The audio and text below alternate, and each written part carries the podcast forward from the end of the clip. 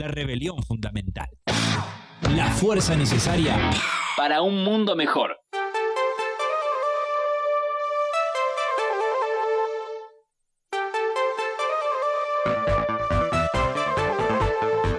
Cuando, cuando suena esta cortina significa que es el momento indicado. Cada dos semanas aparece los jueves aquí en esta rebelión fundamental. Se viene a, traernos toda esa datita que, que, nos intriga mucho, que desconocemos la gran mayoría. Quizás hoy conozcamos un poquito, no lo sabemos, lo vamos a estar develando en unos segundos nada más. Pero primero, como cada vez que suena esta, esta cortina, eso quería decir, le tenemos que decir muy buenas tardes a Jerónimo Carolo, nuestro columnista, nuestro especialista de cultura oriental. Buenas tardes, Jero, ¿cómo estás?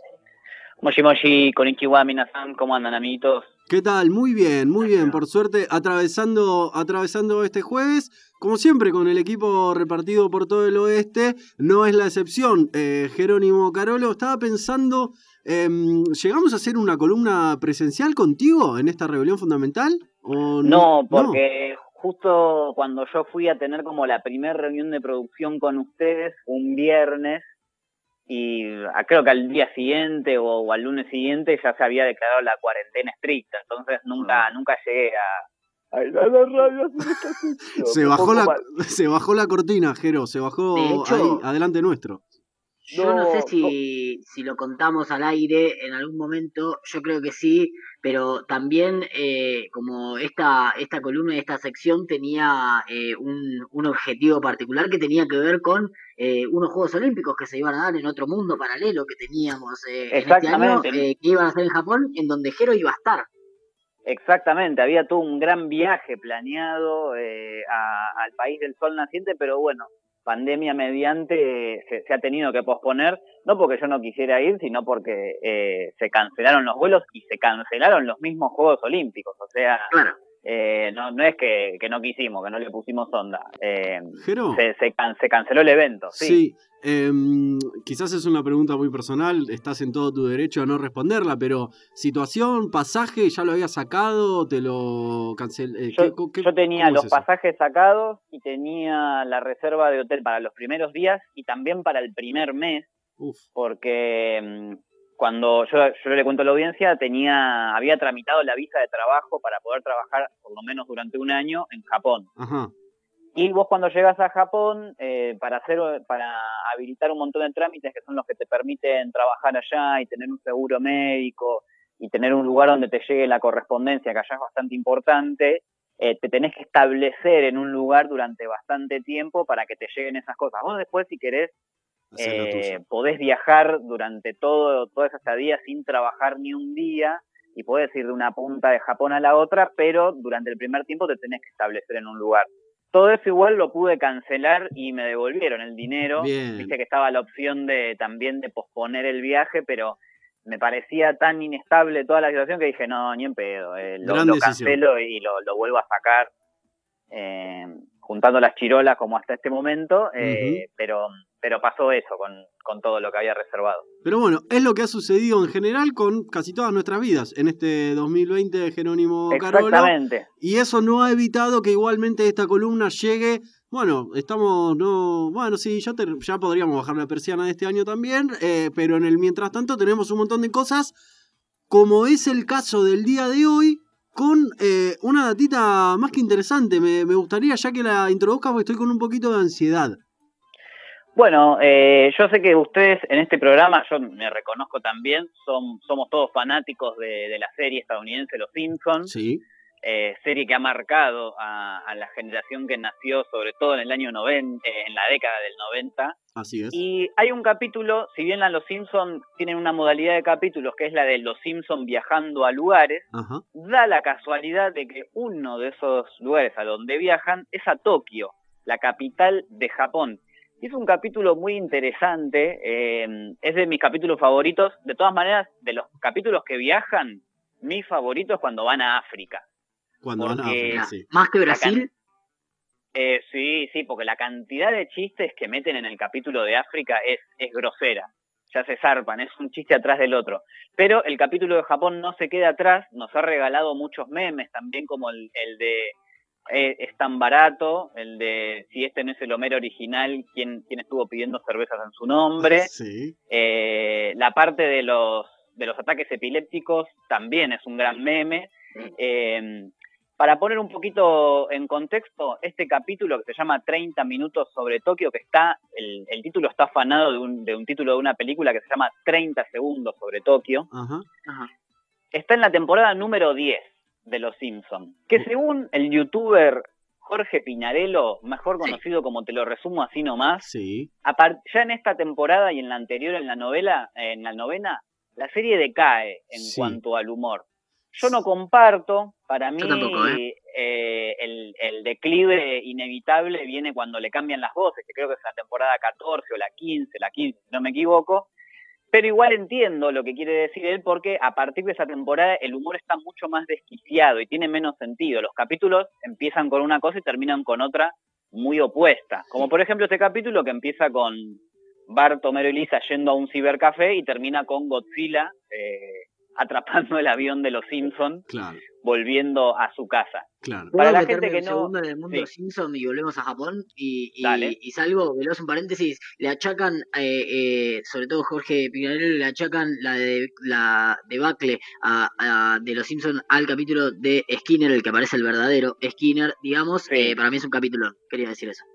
Sí, eh, igual, bueno, perdón. De hecho, ese capítulo, eh, Matt Groening creo que había hecho, había militado para que lo saquen del canon, o sea, para que no cuente como un capítulo real de los Simpsons. Mirá. A mí me parece un capítulo genial. A mí me parece un capitulón. Igualmente, eh, retomando esta idea, que hace unas semanas algo hablamos aquí en esta, en esta rebelión fundamental de, del video de Te lo resumo de Jorge Piñarello de la decadencia de los Simpsons, el porqué de la decadencia de los Simpsons. Yo creo que hay un argumento final que también, si quieren, suma a toda esta discusión que estamos teniendo que tiene que ver con justamente lo que mencionabas vos, Jero, recién, de, eh, de qué genera, a qué generación cada uno pertenece, en el sentido de, bueno, qué capítulos eh, vimos en la tele cuando veíamos Los Simpsons, y entonces yo creo que ahí también nosotros eh, llegamos a esas temporadas 10, por ejemplo, como la que vamos a hablar ahora en unos instantes nada más, que de alguna manera está...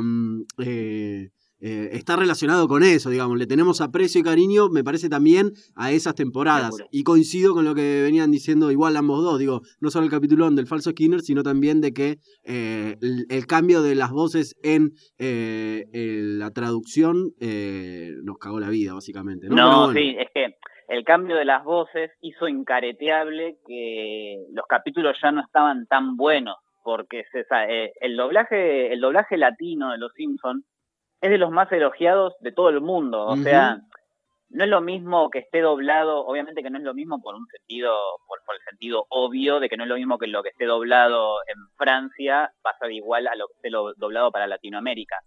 Pero hay una, hay un nivel de compenetración con los actores de doblaje y de esfuerzo supremo y superior, creo yo, que hace que el doblaje de los Simpson en latino sea mucho mejor. Y esto también se los recomiendo que lo hagan, es muy difícil para mí ver la serie en inglés y subtitulada, primero porque tengo los chistes muy asociados a cómo se tradujeron. Claro. Y cómo están y cómo son los chistes originales son muy diferentes, porque Los Simpsons tienen mucho chiste de juego de palabras idiomático. Así que hay también ahí un esfuerzo que reconocerle a la gente que hizo el doblaje y la traducción de que reescribieron chistes para que se entiendan en Latinoamérica y quedan perfectos. O sea, el chiste de, por ejemplo, a la grande le puse cuca, seguramente en inglés sea muy diferente al original y cuando lo veamos y escuchemos subtitulado digamos, ah, no, no, no era, era más gracioso como lo recordaba en mi mente. Claro. Bueno, Jero, bueno, sí, vamos al este cambio de voces, sí, sí, sí. Eh, vamos a hacer un pequeño resumen eh, de este capítulo primero. Dale y vamos a armar un pequeño verdadero falso en el cual vamos a, desandar la cultura japonesa. El capítulo trata básicamente de que Homero, de que la familia se queda sin, se queda sin plata, les afanan un ahorro que tenían, 1.200 dólares para irse de vacaciones. Sí.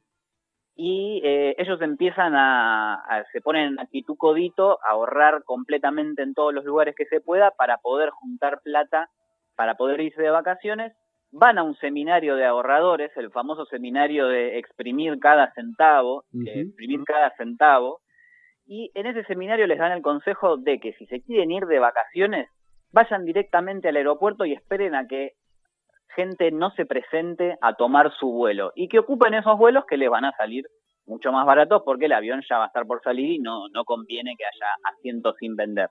Y los Simpson hacen esto y da la casualidad que el avión que se toman es un avión que los manda a Tokio, a Japón. Y bueno, ahí empiezan a hacer de las suyas. Eh, en un momento a Bart y Homero los meten presos porque atacan al emperador de Japón. Eh, el capítulo en Japón causó cierta tensión precisamente por eso, porque se meten con el emperador posta de Japón y medio que parece que lo matan incluso en el capítulo, el tipo se ahoga, pierde la pierde el oxígeno y y bueno, caen presos y bueno, después los liberan, etcétera, etcétera. Y en el capítulo se van sucediendo ciertas cosas que no se sabe, a, simple vista no se sabe si son verdad o no, y las vamos a desmentir o no en, el, en la columna del día de hoy. Tenemos preparado el audio número uno, le pido al operador si lo puede poner para la primera parte del verdadero falso. ¿Qué quiere explorar? Yo estoy viendo televisión japonesa.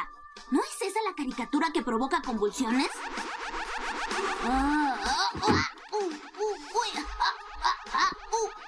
¿Qué estás haciendo?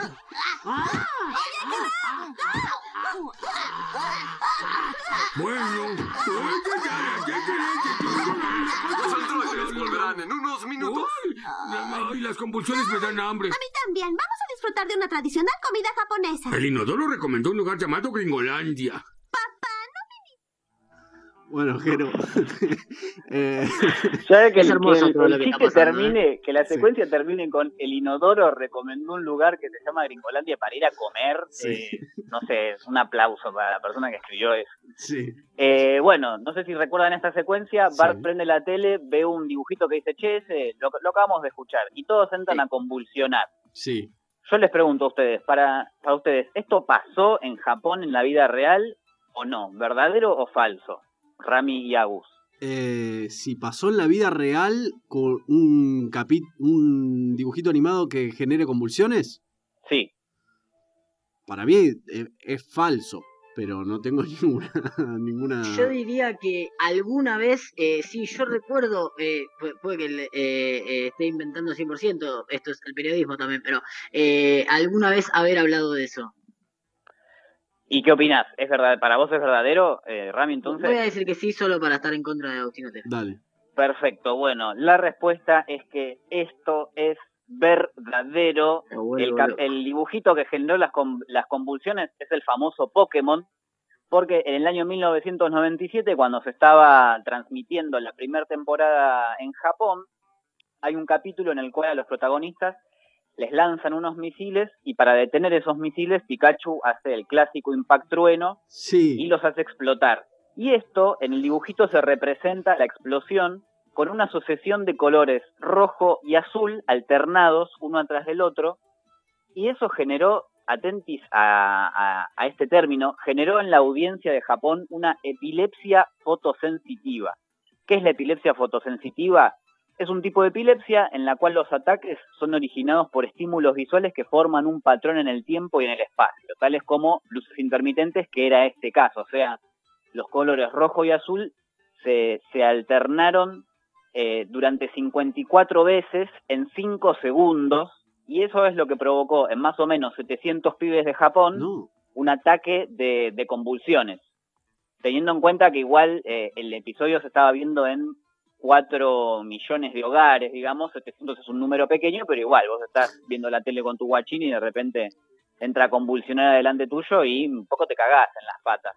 Me imagino, eh, sí, Después el episodio fue censurado, acá no se conoció y no, no se volvió a emitir ni en Japón ni en el resto del mundo porque eh, podía desencadenar este ataque de epilepsia. Así que lo que le pasa a los Simpson en el capítulo esta vez fue real. Eh, o sea que tiene un punto eh, el señor Ramiro Ruffini Vaz. Em, tenía, tenía esa data ahí dando vueltas. La verdad que pensé que era más un rumor, eh, una falsedad que otra cosa, pero bueno, vamos con la segunda, ¿te parece, Jero? Vamos con la segunda, el segundo audio, por favor. Cambio de sumo, hoy Sakatumi contra Nakadona. Mm, galletas de 50 dólares. Oye, ¿qué está haciendo el patito? Dice que arrojan sal antes de pelear para purificar la arena. Mm. ¿Quieres algo de esto, Panzón? ¿Panzón? No,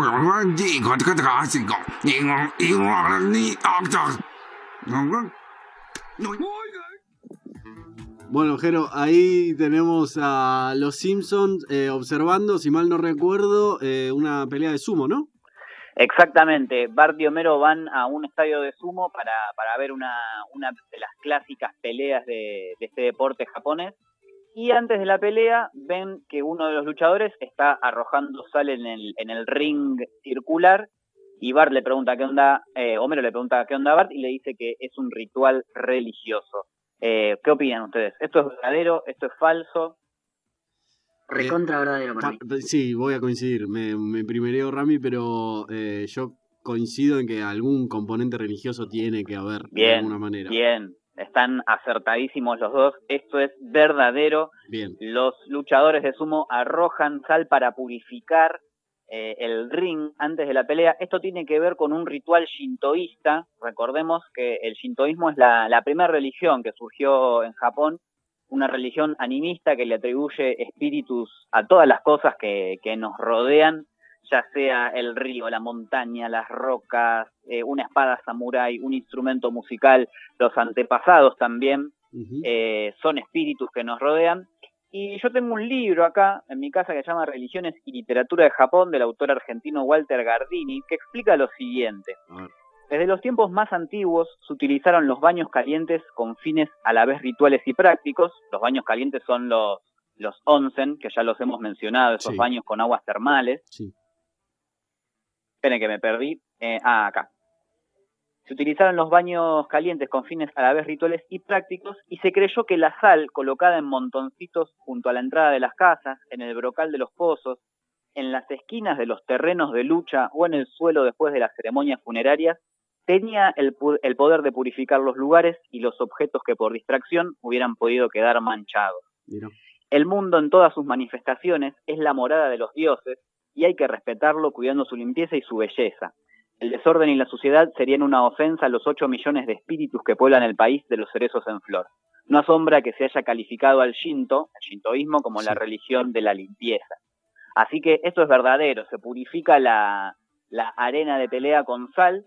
Eh, la sal es, aunque no parezca, es un objeto de limpieza. No sé si ustedes a veces cuando se manchan, por ejemplo, en un asado, se les cae comida grasosa encima y se echan sal para que absorba la grasa. Bueno, esa es una de las tantas funciones de limpieza que tiene la sal y en Japón se usa también para purificar los terrenos de combate.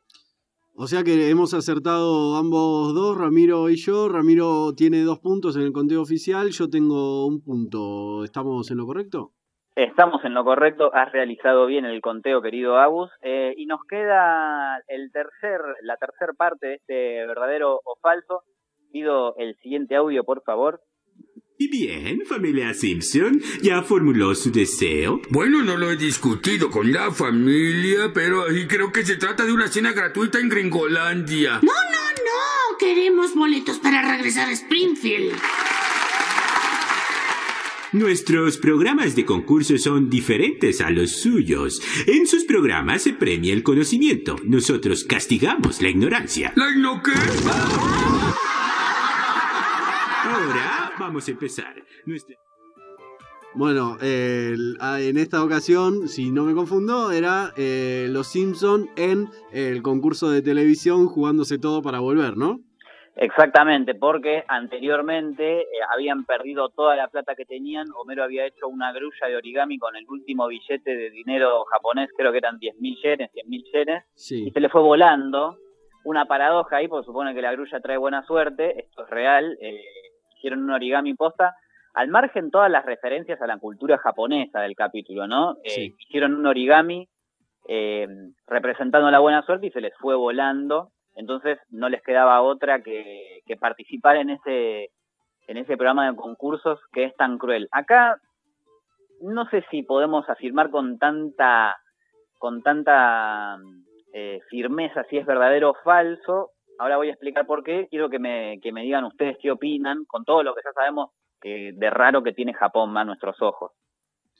¿Qué opinan? Si creen que, lo, si, creen que los programas de televisión como dice el conductor de ahí en Los Simpsons, si, si son tan crueles y un detalle que me olvidé de mencionar, eh, que hacen tanto, tanto hincapié en la humillación de, de los que van a participar de esos concursos, porque un poco se juega eso en el capítulo. Yo, para mí es verdadero, para mí sí, tengo vistas algunas imágenes, no sé si crueldad, pero de mm, algunas como jodas medio colectivas, de gente haciéndole creer cosas que sí está más para el infarto la víctima que otra cosa, asumo que deben jugar bastante, bastante con eso en la, en la televisión nipona, Jero. No sé, Rami. Sí, sí, comparto. Sobre todo en el mundo de la televisión, me parece el espectáculo. Eh, han recorrido en distintas partes del mundo un montón de productos que venían de Oriente bastante, bastante violentos. Bueno, acá eh, llegamos, yo creo que lo podemos discutir ahora si nos da el tiempo. O sea, en la televisión japonesa existen programas bizarros, no al punto de, del que plantean en Los Simpsons, que ya es el, el colmo una exageración, porque Los Simpsons no dejan de ser una parodia de la vida real, y los chistes que ahí se ven son cosas donde ellos llaman la atención, pero no necesariamente son reales. Hay programas en Japón, como por ejemplo uno que se llama Tore, que es un programa de preguntas y respuestas que si vos respondés mal te van momificando a lo largo de todo el capítulo. Perdón, perdón, ¿cómo momificando? Te van convirtiendo en una momia, te ponen como en un, te ponen, no sé, como en un altar y te ponen en los pies dos rollos de cocina gigantes que van girando alrededor tuyo. Y si respondes mal, te van envolviendo cada vez más y te momifican y te ponen en un sarcófago. Otro programa muy interesante que quizás este lo vieron se llama Dero Dero, que es un programa también de preguntas y respuestas en el cual vos estás en una habitación con, con un piso muy lejano y estás parado sobre una plataforma que si contestás mal, la plataforma se va metiendo en la pared. Entonces vos cada vez tenés menos lugar para estar parado y te vas a caer al precipicio. Existen estos programas, pero la verdad es que son muy pocos. Y eso es lo que se ve, eh, lo que llega a este lugar del mundo. Siempre va a llegar lo más exagerado acá. Es como si, por ejemplo, eh, en Japón llegaran imágenes de, la trompada que le pegó Samid a Mauro Viale. o cuando. Está la versión eh, anime de esa pelea, ¿eh? hermosa también. También, es verdad. O cuando Navarro le pegó a Babi Echecopar. Imaginen que si eso llegara a Japón y fuera lo único que vieran, los japoneses dirían, che, pero los argentinos son re violentos, están todo el tiempo pegándose. Claro, o le llega a poner la imagen esa de Camaño también pegándole un chirlo a un diputado, un senador, no me acuerdo, y dice, no, no, en Argentina no vayas porque te van a cagar a espada. Claro, claro, claro. Es muy, eh, o sea, llega acá de Japón, llegan obviamente las cosas más bizarras porque son las que llaman la atención. Pero la mayoría de los programas que hay en Japón son de comida y de reacciones a la comida. Y tenemos un testimonio de una argentina que vive en Japón, esta vez no es Mechi, eh, es Paula Nara, que ella reside con su, con su pareja en Tokio, y le pregunté sobre la tele que ven allá y contestó lo siguiente. Si tienen el audio ahí. Bizarro, no sé si llegan al punto de la humillación, pero sí quizás hay cosas medias bizarras. Eh, lo que hay mucho y que siempre en todo horario y en todos los canales es de, mm, de comida, como que prueban comidas o que va un invitado y, no sé, y cocina, ¿viste? Esas cosas. Y como que siempre se sorprenden, como que, ¡uh! ¡ay! Riquísimo, uy, todo, todo siempre les parece genial y riquísimo. Pero realmente me sorprende que en todos los canales siempre, siempre estén hablando de comida, en todos los canales, en todo horario. Escuchábamos entonces de primera mano gente que eh, ve la televisión japonesa, Jero, y eh, mucha sorpresa frente a comida, evidentemente. Es como Exactamente, muchas reacciones. Claro. Perdón, es como si tuviéramos un Masterchef constante, ponele. Una cosa así. Exactamente. Eh, en todos los canales al mismo tiempo, gente probando platos, gente sorprendiéndose por lo rico que son esos platillos. Eh, no sé si vieron, por ejemplo, el, el canal este del uruguayo que es un genio, Tiranos Temblat. Sí. Que cada tanto él en cosas de Uruguay pone reacciones de japoneses a los costaditos del video. Bueno, está sacado de ahí. Esas reacciones son reales. Él las sacó de, de un notero que, de un notero japonés que fue a Uruguay y mostraba cosas y la gente se sorprendía. Pero esto de la reacción es muy normal en la televisión japonesa y tiene una explicación que es que eh, en muchos de los lugares donde se ve la tele son lugares públicos en los cuales no puede haber volumen, por ejemplo un hospital. Entonces la imagen que se ve está sobrecargada de información con mucho texto, eh, con subtítulos, la televisión está subtitulada en japonés y además tiene todas estas reacciones exageradísimas como para que la gente sepa de qué se está hablando sin la necesidad de tener que escuchar, sin la necesidad de tener el audio, con que vos solo con todo lo que hay en imagen ya puedas entender todo lo que sucede. Por esto también un poco lo de la de oh, que nos dice Paula, de la sorpresa, de los oh, que, que es muy japonesa ese tipo ese tipo de reacciones. Así que yo no sé si, decir que es verdadero que, los programas de televisión japoneses son bizarros al nivel de la crueldad, pero bueno, lo dijo Paula en el sentido de que sí, son bizarros porque todo el tiempo están hablando de comida y sorprendiéndose y, eso es lo que se ve en la tele. También porque la televisión la tienen más para el lado de, de, de, poner el cerebro en remojo. El japonés cuando quiere ver la tele quiere olvidarse de los problemas cotidianos del día y, y ver algo que lo relaje. Entonces también se explica un poquito por qué tanta cosa de comida, tanta cosa que no tiene que ver con, con, la, con la realidad, con, tiene que, más que ver con algo con lo que se puedan abstraer un poquito del día a día. Claro, claro. Eh, estaba pensando en algún ejemplo de aquí de la televisión argentina, pero nos vamos a meter en algún quilombo como para hacer una comparación. la verdad que, tele de acá ya ni miro. en mi casa no tengo televisión, tengo la compu y, siempre lo que veo en la tele me parece, me parece que ya es repelente de por sí la tele por la, la cantidad de publicidad que tiene, eh, que la publicidad está en un volumen más alto que el programa ya me pone muy de, muy de la cabeza.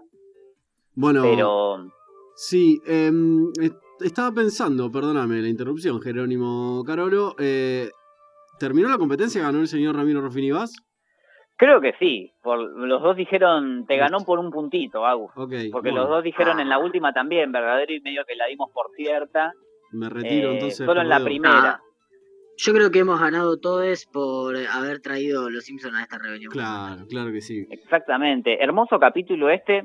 Eh, y lo último que digo eh, es que lo que está bueno en el capítulo es que quizá, obviamente no todo es tal cual como pasa en el capítulo, pero está bueno porque los chistes señalan un lugar al cual hay que prestar atención. Por ejemplo, lo de las sandías cuadradas. Las sandías cuadradas existen, son de Japón, sí. pero las inventó un italiano, por ejemplo. Ok. Le mandamos un saludo a Immanuel Miranda, que apenas arrancó esta columna oriental con Jero Carolo. Eh, hizo referencia a la sandía cuadrada del capitulón que estamos mencionando. Bueno, lo de la sandía cuadrada es real en cuanto a que existen. Los japoneses la adaptaron del método italiano. Tiene, esto es muy japonés, el de tomar algo que es del extranjero y hacerlo perfecto y multiplicarlo por millones. Eso es muy del espíritu japonés porque ya sabemos que es una cultura que es permeable, todo lo que es del exterior y que ellos lo pueden adaptar, lo van a adaptar y lo van a hacer mil veces mejor que el original. Es mentira que cuando vos la, ni bien la compras y la tenés en tus manos se vuelve redondo y se cae al piso. Eso es mentira. Eso es la parte irreal del chiste. Pero el chiste señala un hecho real de la vida en Japón y que encima da la casualidad de que es un japonismo tremendo. Esto de eh, tomar algo del extranjero y poder adaptarlo y hacerlo a la perfección ¿Y quién piensa en, italianos cuando se habla de sandía cuadrada? En realidad pensamos en los japoneses y en el chiste este que dijo Imanol, el de Homero tirando sin querer la sandía al piso. Claro, claro. Eh, parte parte de, toda esta datita que, que nos trae Jero Carolo, en esta ocasión, Jero, eh, agradecemos que nos hayas traído em, también algo cercano como son los Simpsons, como decías en, el comienzo de esta, de esta columna, porque nos hace referencia, nos hace acordar a eh, un montón de, cositas que, vimos cuando éramos pendejitos y que hoy también le podemos dar otro, otro significado. Me retiro perdedor. Te agradezco, Jerónimo, por esta Podemos preparar un verdadero falso de otra cosa para la próxima, a ver si podemos podés dar una revancha un poco más digna, dale, dale. y ver si te, si te redimís. Dale, dale, dale. Dale, no, no, por favor. bueno, Jero, em, te agradecemos muchísimo, como siempre, por el laburo, por el tiempo, por venirte hasta aquí, a esta rebelión fundamental a FM en Tránsito y traernos toda esta datita. Eh, espero tener alguna revancha. Te mando un abrazo muy grande, Jero. Un abrazo para ustedes, gracias amigos, bye bye, sayonara.